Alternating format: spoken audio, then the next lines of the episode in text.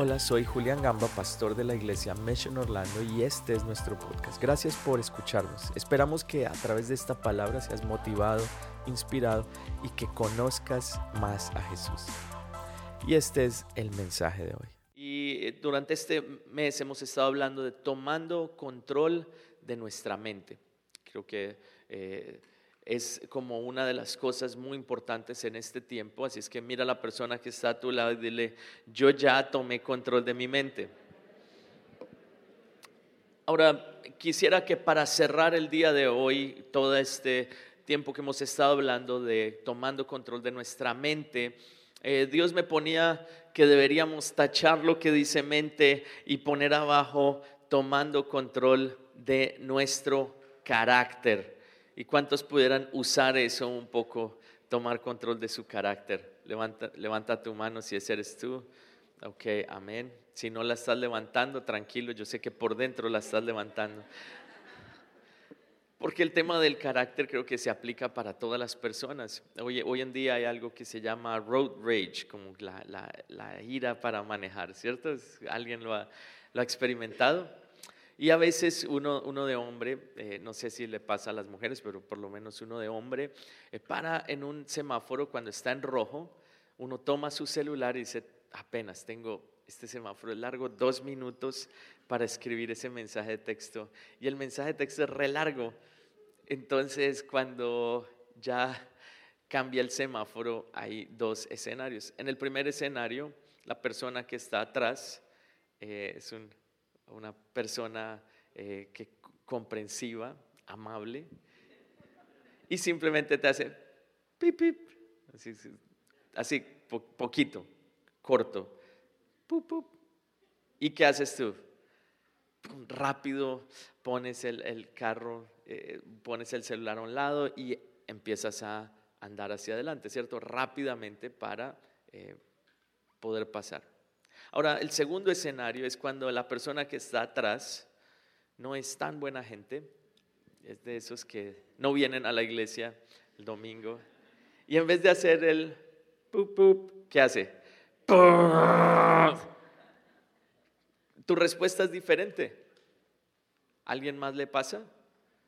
Mi respuesta es, no paso yo, no paso usted, se queda acá y no... Voy a terminar de responder este mensaje de texto. De hecho, voy a comenzar 10 mensajes de texto más y nadie pasa de este lugar. ¿Sí o no? Uno pasa y ah, a esperar. O opción 3 que tú puedes tomar, esperar a que pase amarillo, tú pasas y él ya queda en rojo. ¿Alguien ha hecho esa? Ese es nivel máximo. Solo un colombiano puede pensar en esto. Solo un colombiano. Aunque veo a los venezolanos que les da, les da risa, no sé si eso también sea algo venezolano. E, el puertorriqueño, no, él no sabe qué está pasando. Vive en otro, otro mundo. El puertorriqueño dice, no me importa, pone, se acuesta y se acuesta a dormir un rato. Wow, cuántas veces nosotros a veces permitimos que cosas pequeñas eh, puedan interferir con nuestro carácter. Y por lo general son las cosas pequeñas, las cosas que están adentro. Y estaba pensando también con, alguien, comentábamos de una enseñanza eh, en la que Joyce Meyer cuenta la historia y dice, ¿qué pasaría si eh, alguien llegara a tu casa en el momento en el cual tú estás en una, como en una problema, ¿no? En tu casa. No sé si ustedes se imaginan uno así con el hijo, se me come todo, ya. Y en ese momento, ¡pum!, entra el pastor. ¿Qué pasa? Hola, pastor, ¿cómo estás? Todo acá excelente. Ven, mi amor, ¿te ayudo a tomar? ¿Por qué? Porque llegó una persona externa. Pasa también a veces cuando uno está así en un momento de esos en las mañanas o depresión y llega eh, un familiar, la suegra. Ay, mira, qué lindo, mira el nieto, qué lindo, él es súper juicioso. Y apenas se da la suegra, ahora sí se le acabó, camine al cuarto.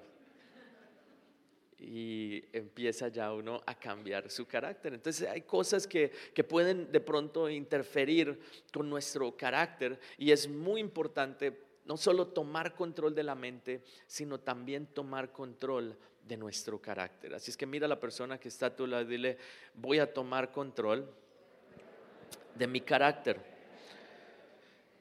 Y pienso que la llave para tomar control del carácter es la humildad. La humildad es la llave a través de la cual nosotros tomamos control de nuestro carácter. Y tuve eh, hace un par de semanas, tres semanas atrás, un tiempo en donde estaba estudiando la palabra y em, el Señor me ponía que este era el mensaje para el día de hoy, hace como tres semanas. Y eh, dice Segunda de Reyes en el capítulo 5 del versículo 1 en adelante. Voy a leer del 1 al 4 o 5 y voy a tratar de hacerlo sin parar. Dice, el rey de Aram sentía una gran admiración por Naaman, el comandante del ejército, porque el Señor le había dado importantes victorias a Aram por medio de él. Pero a pesar de ser un poderoso guerrero, Naamán padecía de letra. Si es que di conmigo, pero, pero, era un tremendo guerrero. No lo logré, no logré terminar sin parar de leer porque iba a leer más. Era un tremendo guerrero, una persona que aparentemente tenía una imagen, proyectaba algo hacia las personas de afuera, pero por dentro dice que su piel tenía lepra. Estoy seguro que él cargaba con una armadura muy eh, importante, muy fuerte, que lo protegía de los ataques, dice que había ganado muchas cosas. Y qué interesante es que a veces uno pueda que gane muchas victorias eh, para afuera, pero hay victorias adentro del corazón que no puede ganar. Hay momentos en donde uno se, puede mirar al espejo y decir, wow, no, no, mira, ese es quién soy yo, cuando se quita la armadura y puede ver la realidad. Y muchas veces eh, el tema del carácter va ligado con muchas otras cosas. Una de esas cosas puede ser con el hambre. Hay alguien acá que puede decir, estoy de acuerdo. Cuando uno tiene hambre, ¡ah! ¿alguien le ha pasado? Si no le ha pasado, intente ayunar un día. Le aseguro que en la tarde va a estar pronto un poco de mal genio. Y, a veces como que viene y es de algo de adentro que necesita el Señor corregir, que el Señor necesita empezar a tratar. Y no se ve afuera, pero se ve adentro. ¿Y cuántas veces a veces eso, como uno se ve, eh, influye en cómo uno se siente y reacciona frente a los demás. Y podemos ver en esta historia que Naamán, aunque eh, tenía de pronto grandes títulos externos, adentro había algo que él necesitaba trabajar. Versículo 2 dice, en ese tiempo los saqueadores arameos habían invadido la tierra de Israel y entre sus cautivos se encontraba una muchacha a quien habían entregado a la esposa de Naamán como criada o como sierva. Y aquí es donde comienza el milagro y podemos ver que el milagro comienza a través de una persona que estaba sirviendo. Así es que cuando tú estás sirviendo, les adelanto la historia, Naamán recibe sanidad y su piel queda totalmente nueva y es sano de la lepra.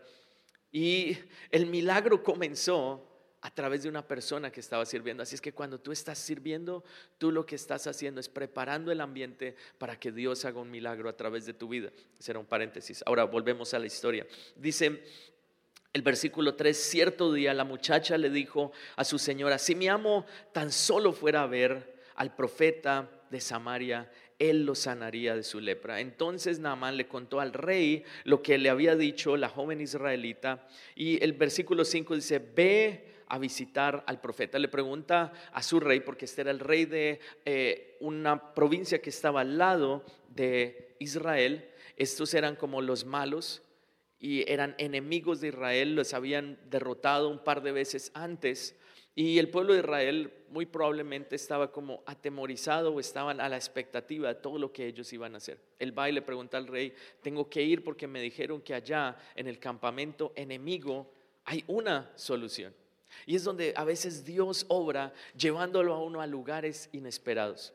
Dios obra llevándote a, lugares en donde de pronto tú al principio decías, no, yo no quiero, no quiero ir allá, yo no, no sé si yo pertenezca cuando tú de pronto vienes a la iglesia al principio, el primer día te dices, no, no, no sé si yo me siento bien, no sé si este es mi lugar y tú ves algunas cosas de pronto de las cuales uno nunca ha estado acostumbrado, las ve un poco raras y uno dice, wow, esta persona se me está acercando mucho, no sé, me saludó, él fue muy buena gente conmigo, algo quiere de mí. Entonces eh, hay cosas que uno a veces está como prevenido, pero a veces Dios te lleva al lugar, a un lugar donde tú no quieres ir, porque ahí es donde el Señor quiere hacer un milagro en tu vida. Y de pronto tú estás acá, alguien te invitó, de pronto alguien aún te dijo, ven por favor, te rogó para que estuvieras acá. Y tú dices, bueno, está bien, para que eh, no me moleste más mi papá, mi mamá, está bien, voy a ir a la iglesia. Pero el lugar en el cual Dios te trajo es el lugar en el cual Dios quiere hacer el milagro. Y si tú estás sentado acá, no es casualidad, es que Dios tiene un propósito contigo y Él quiere hacer un milagro, no solo en la parte externa, sino adentro de tu corazón. Y, vemos allí que él envía, a, eh, eh, vaya a, donde su rey, el rey le dice, ok, vaya, y él va, pero no va primero donde el profeta, sino que él va primero a donde el rey de Israel. El rey de Israel le dice, eh, pues yo no sé qué puedo hacer, y se preocupa mucho y dice, mm, yo no sé, de pronto él lo que quiere verdaderamente es atacarnos y no sé qué hacer. Pero en ese momento esta información le llega a un hombre llamado Eliseo. Y Eliseo era un profeta de Dios conocido por grandes milagros. Grandes milagros fueron hechos a través de él. Y ustedes no, se alcanzan a, imaginar que este hombre era el, profeta, la voz de Dios para el pueblo en ese tiempo. Y el, el profeta le dice al rey, mándelo, hágalo venir porque yo sé cómo lo puedo ayudar. Él, llega, este hombre, Naamán, capitán del ejército, y él traía plata, dinero, oro, traía vestidos para comprar el milagro. Pero lo interesante es que Dios no estaba esperando eso, Dios no está impresionado por lo que nosotros le podemos dar. Dios no se impresiona por lo que tú tienes o por lo que traes. Lo que Dios verdaderamente está buscando es tu corazón.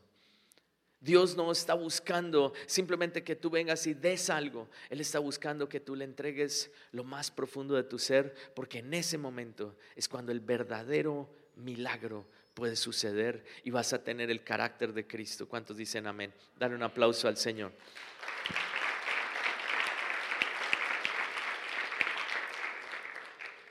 Versículo 7 dice que el rey de Israel leyó la carta y horrorizado, rasgó sus vestiduras y dijo, ¿acaso soy Dios para dar vida y quitarla? ¿Por qué este hombre me pide que sane a alguien con lepra? Creo que solo busca pelear conmigo, es lo que acabo de mencionar. Versículo 8 dice, sin embargo, cuando Eliseo, hombre de Dios, supo que el rey de Israel había rasgado sus vestiduras en señal de aflicción, le envió este mensaje. ¿Por qué estás tan disgustado? Envíame a Naamán Así él sabrá que hay un verdadero profeta en Israel. Y lo que yo vengo a decirte es que hay un Dios verdadero aquí, que Dios es real y Él puede hacer un milagro sin importar lo que sea, lo que tú estés viviendo, sin importar qué tan fuerte de pronto sea tu carácter y digas, es que no puedo, controlarlo. Es que no es imposible, es difícil. Hoy quiero decirte, Dios quiere tomar toda tu vida, tomar tu corazón, tomar tu carácter y hacer que todo sea nuevo. ¿Cuántos dicen amén? Dale un aplauso al Señor.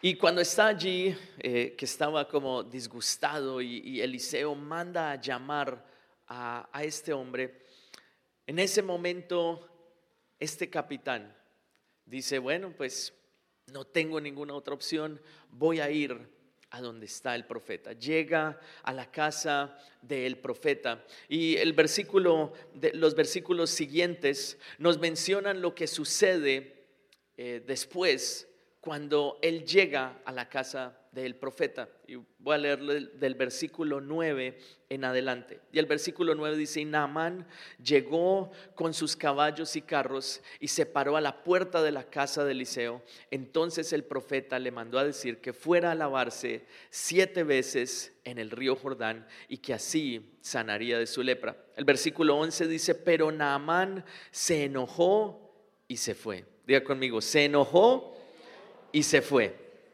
Es, interesante que él llega con todos sus caballos, sus carros, llega allí a la puerta de la casa del profeta. Y el profeta ni siquiera sale a saludarlo. Dice que la palabra que él llegó allá y dice el profeta simplemente le mandó a decir, le mandó la razón. Este hombre era un hombre importante que estaba esperando que el profeta viniera y le dijera, ¿qué quieres que haga? Pero simplemente le manda la razón, porque a veces lo que Dios más busca para controlar nuestro carácter es humildad.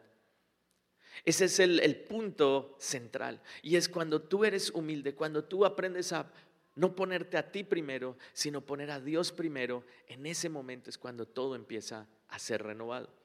El siguiente versículo dice, pero Naamán se enojó y se fue. ¿Alguien ha hecho eso alguna vez? ¿Alguien ha hecho lo que hizo Naamán? Se enojó y se fue. Yo me voy de aquí. Para mí, mi personalidad, y no sé si haya alguien más de, que comparta esa personalidad conmigo. Por lo general, si yo me pongo bravo y salgo y me voy, hago lo que hizo Naamán, a los dos minutos se me pasa y me da para que me risa o pienso yo qué estoy haciendo. Y tengo que volver y hola. es, el, sentimiento más, em, de pronto como uno más se puede humillar, como Dios trae más humildad cuando uno tiene que volver y, hey, ¿qué más? Bien.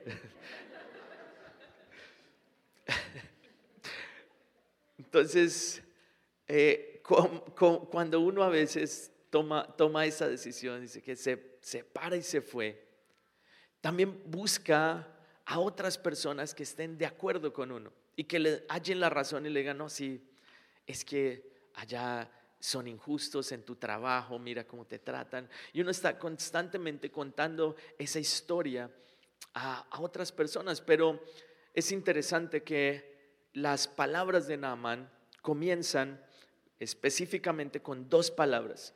Y dice, yo pensaba. Muchos de los problemas que enfrentamos son porque usamos esas dos palabras. Yo pensaba. Y grandes problemas a veces pueden suceder solo a través de esas dos pequeñas palabras. Yo pienso, yo cuando nosotros mismos tomamos el control, tomamos las decisiones. Y yo pensaba, pero a veces lo que Dios quiere es que le entreguemos el control total de nuestra mente, de nuestro corazón, de nuestras decisiones, de tu hogar, de tus hijos, y en ese momento Él va a traer la paz que tú anhelas. A veces yo pensaba significa, bueno, yo pensaba que tú ibas a sacar la basura, yo pensaba que tú ibas a... ¿Alguien más se identifica conmigo? Yo pensaba que entonces uno asume y grandes problemas suceden a través de esto. Ahora, ¿qué fue lo que Dios le quería enseñar a Naaman? Este era un hombre muy importante, pero le quería el Señor dar una lección también muy importante. Era la lección no solo de la humildad, sino de un cambio total, no solo externo, sino interno. Y eso solo puede suceder en un lugar. Y ese lugar era el río Jordán. Dice, yo pensaba que por lo menos el profeta saldría y me hablaría. Pensé que levantaría la mano sobre la lepra, invocaría el nombre del Señor su Dios y me sanaría. A veces los milagros que Dios hace no los hace de la manera en que nosotros esperamos. ¿Hay alguien acá que necesite un milagro? ¿Hay alguien acá que necesite un milagro? Hoy te digo, si tú necesitas un milagro de parte de Dios, uno de esos milagros puede ser la transformación del carácter, otro milagro puede ser algo en tu vida, en tu familia, cambiar totalmente tu corazón, de pronto paz en tu hogar, de pronto puede ser un milagro financiero. Te digo, Dios a veces actúa de una manera en la cual nosotros no nos imaginamos. Dios actúa de una manera en la que a veces nosotros no lo esperamos. Y por eso él dice, yo pensaba que el profeta por lo menos saldría, iba a salir y, me iba a hablar y se iba a preocupar, me iba, iba a poner su mano, por lo menos hacer algo, algún gesto, pero no hizo nada. Y eso fue una de las cosas que más molestó a este hombre Naaman. Pero en ese momento, otra vez volvemos a un siervo. Y el siervo es el que está allí para ayudar y guiar a Naamán en recibir esa sanidad total. Naamán dice, los ríos de Habaná, Farfar, Damasco son mucho mejores que todos los ríos de Israel juntos. Israel es una nación muy pequeña. Y por lo general, la verdad, la historia, lo que leemos en la Biblia es la historia del pueblo de Israel. ¿Por qué está la historia del pueblo de Israel? Porque del pueblo de Israel nació Jesús, el Salvador del mundo.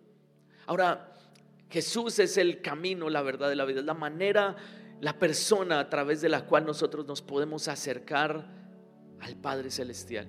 Si no es a través de Jesús, no hay ningún otro camino. Ahora Israel siempre por eh, décadas, por cientos de años, miles de años, ha sido siempre atacado y siempre ha tenido enemigos. Ha sido vista como un país insignificante. Desapareció un tiempo, otra vez volvió a resurgir después de la guerra mundial. Vemos que Dios ha tenido un propósito con ellos. Ahora, lo que pensaba allí es que Naamán pensaba, ¿por qué tenía que ser ese lugar? ¿Por qué tenía que ser en aquel lugar? Si él decía, en mi, en mi nación hay ríos más limpios, hay mejores lugares. De pronto Dios te ha traído aquí a esta nación para darte un mensaje que en otro lugar no hubieras podido recibir. ¿Por qué Dios te trajo a esta iglesia? Porque en este lugar Dios va a darte propósito y vas a poder descubrir el propósito y la misión que Dios tiene para ti.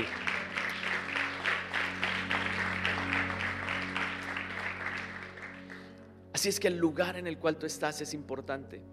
Y la obediencia en las cosas pequeñas es importante. Es algo que Dios me ha venido hablando desde hace un tiempo. Lo hablaba y varias personas se han acercado y me han dicho, pastor, gracias a usted, ahora me toca caminar todo el centro, el supermercado para devolver las uvas a donde las cogí. En inglés dicen, if you know, you know. Eh, si tú sabes, sabes. Si me dicen, pastor, no volví a comer uvas en el Publix, no las volví a sacar después de que usted enseñó de las cosas pequeñas. Estoy en ayuno en Publix ahora cada vez que voy. El, el, manager del Publix está feliz diciendo, no, miren, este mes aumentamos el, el peso de cada bolsa de uvas en un 50%. Solo prediqué acá en la iglesia, wow. Ahora, las cosas pequeñas importan, las palabras pequeñas que tú mencionas importan. Lo que tú haces primero en tu día importa. Las cosas que a veces para ti pueda que sean insignificantes, pueda que para tu esposa son muy importantes.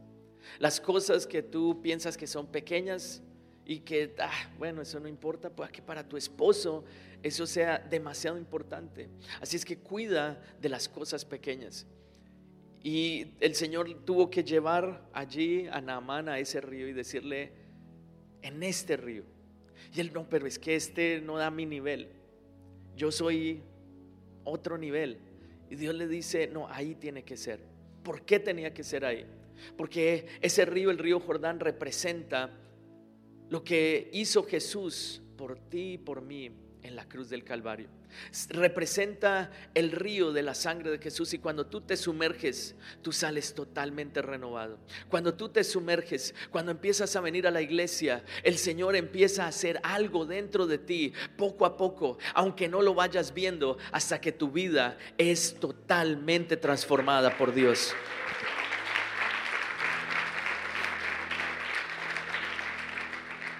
Y él nuevamente estaba a punto de irse. Bravo. ¿Por qué? ¿cómo se les ocurre decirme que me sumerja en este río? Pero otra vez el siervo le dice, Señor, si te hubiera pedido algo más difícil, si te hubiera pedido algo difícil de hacer, lo hubieras hecho. Y él dice, sí. Entonces el siervo, el criado, le dice, ¿por qué no hacer esto que es tan sencillo? Porque a veces lo que Dios pide es más sencillo de lo que nosotros nos imaginamos. El ser un seguidor de Jesús, el vivir de acuerdo a la palabra de Dios es más sencillo de lo que tú y yo nos imaginamos. A veces nosotros complicamos las cosas, pero es tan sencillo. Lo que Dios nos está buscando no es lo que nosotros le podamos dar, Dios está buscando es tomar tu corazón, porque cuando Él toma tu corazón, lo renueva no solo por fuera, no solo lo que las personas pueden ver, sino también por dentro. El Señor te hace totalmente nuevo. Y eso es lo que Él quiere hacer en este tiempo en tu vida. Pero de ahí en adelante dice que Naamán se marchó furioso, el versículo 12, se marchó furioso. Diga conmigo, se marchó furioso. ¿Cuántas veces hemos hecho esto? Pero después dice allí que el criado le habló y él recapacitó y dijo, es verdad voy a hacer esto que es sencillo. Y es donde el orgullo a veces es el problema. Es que yo soy X. En Colombia hay un dicho, usted no sabe quién soy yo, no sé si lo entiendan en otros países, en donde es que usted no sabe quién soy yo, yo soy. Y a veces uno dice, es que usted no sabe quién soy yo a las personas acá, de pronto algo Dios había hecho, te había dado en tu país y acá te has sentido frustrado porque de pronto no has podido eh, mostrar verdaderamente quién, e, quién eres tú, lo que hacías allá. Pero no te frustres por eso, no permitas que eh, eh, esa, esa ira, el mal carácter tome control de tu vida y dañe la historia que Dios quiere escribir a través de su amor. Mientras Naamán estaba pensando en un arreglo externo, Dios lo que estaba pensando era una transformación total por dentro y darle un nuevo corazón. Y eso es lo que Dios quiere hacer en ti. Dios no solo quiere hacer ese milagro que tú quieres, ese milagro que tú dices, Señor, ayúdame con esto, esta cosita, Señor, si tú me ayudas para comprar mi casa, si tú me ayudas para esto. Y Dios está pensando es en no solo darte eso, sino darte eso y mucho más, darte lo más importante, que es la transformación total de toda tu vida, de todo tu corazón. Dale un aplauso al Señor.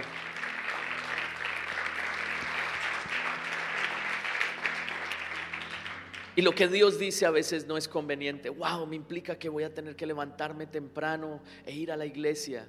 Pueda que sí. Pero tú vas a ver que cada vez que vienes, va a ser como una de esas veces en las cuales Naamán se sumergió. Vas a ver que es como una de esas veces en las cuales Naamán fue, bajó las aguas y salió. Porque eso es lo que dice el último versículo. Y el versículo 14 dice, entonces Naamán fue al río Jordán, se sumergió siete veces como el profeta le había dicho, y su carne quedó tan sana como la de un niño. Él volvió en sí y dijo, es verdad, lo único que tengo que hacer es obedecer a esto sencillo, sumergirme siete veces. Y yo me imagino a Naamán allí en ese momento, al lado del río Jordán. He tenido la oportunidad de estar allí en ese lugar y es un río pequeño, no es muy grande, está en el medio del desierto. Las aguas no son las más puras del mundo. Pero cuando Naamán estaba allí, lo que representa es lo que tú, la oportunidad que tú tienes de entrar en el río de la sangre de Jesús, de tener esa transformación total. Y me imagino a Naamán quitándose su armadura.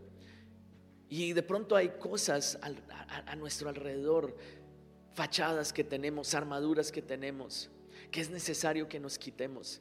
Y de pronto es tiempo de ir a volver a alguna persona y decirle, oye, mira, perdóname. Perdóname por esto que dije, perdóname por esto que hice. Aún de pronto a veces puede suceder dentro de la iglesia, pero ¿qué tal si tú hoy te quitas esa armadura y dices, Señor, yo no quiero ser más esclavo de esto, sino que quiero que tú vengas y me laves no solo por fuera, sino también por dentro? Y Naamán dice que se sumergió allí en el río Jordán siete veces como el profeta le había dicho. Imagínate a se quita la armadura, están todos sus siervos a un lado y me imagino que habían algunos siervos del profeta Eliseo viendo si él había hecho caso. Y él ve el agua sucia y dice, no sé, pero al fin da el paso y se sumerge la primera vez. Y cuando sale, Mira sus manos y todavía estaban enfermas. Mira su pecho y todavía estaba enfermo.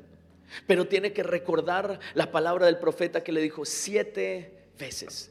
Y hoy de pronto Dios te está recordando a ti. No pueda que no suceda en la primera vez, porque son siete veces.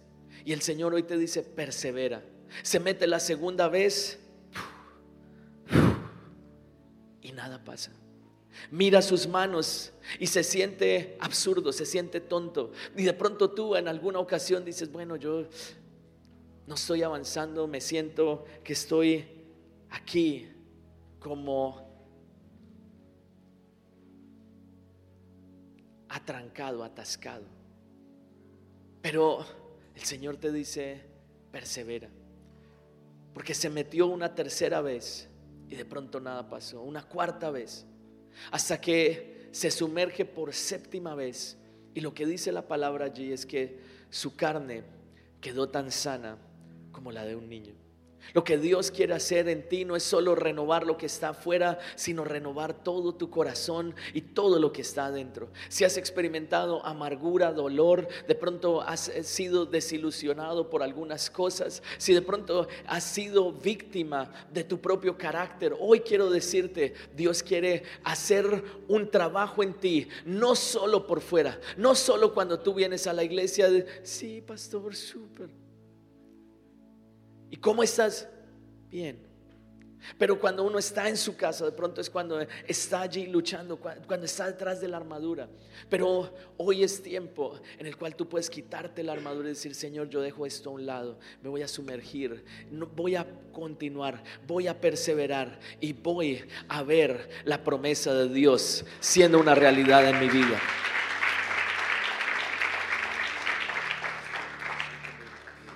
Y eso no, lo mencioné en la primera reunión, pero lo que sucedió, el, el, milagro, uno de los milagros más grandes, no solo fue la sanidad, sino el cambio de su corazón. Porque después de esto, lo que él dice es verdaderamente, el Dios de Israel es el verdadero Dios. Entregó toda su vida al Señor.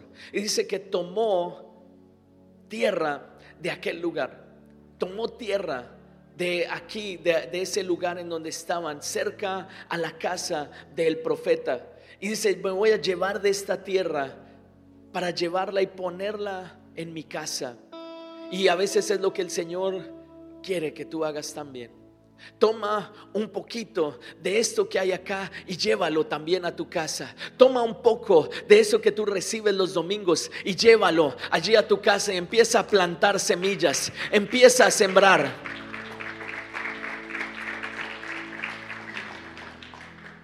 Dios no solamente quiere que tú estés feliz el domingo mientras estás acá en la iglesia, sino todos los días de tu vida. No solo quiere tener una relación contigo acá mientras estás de once y media o de doce si llegas tarde.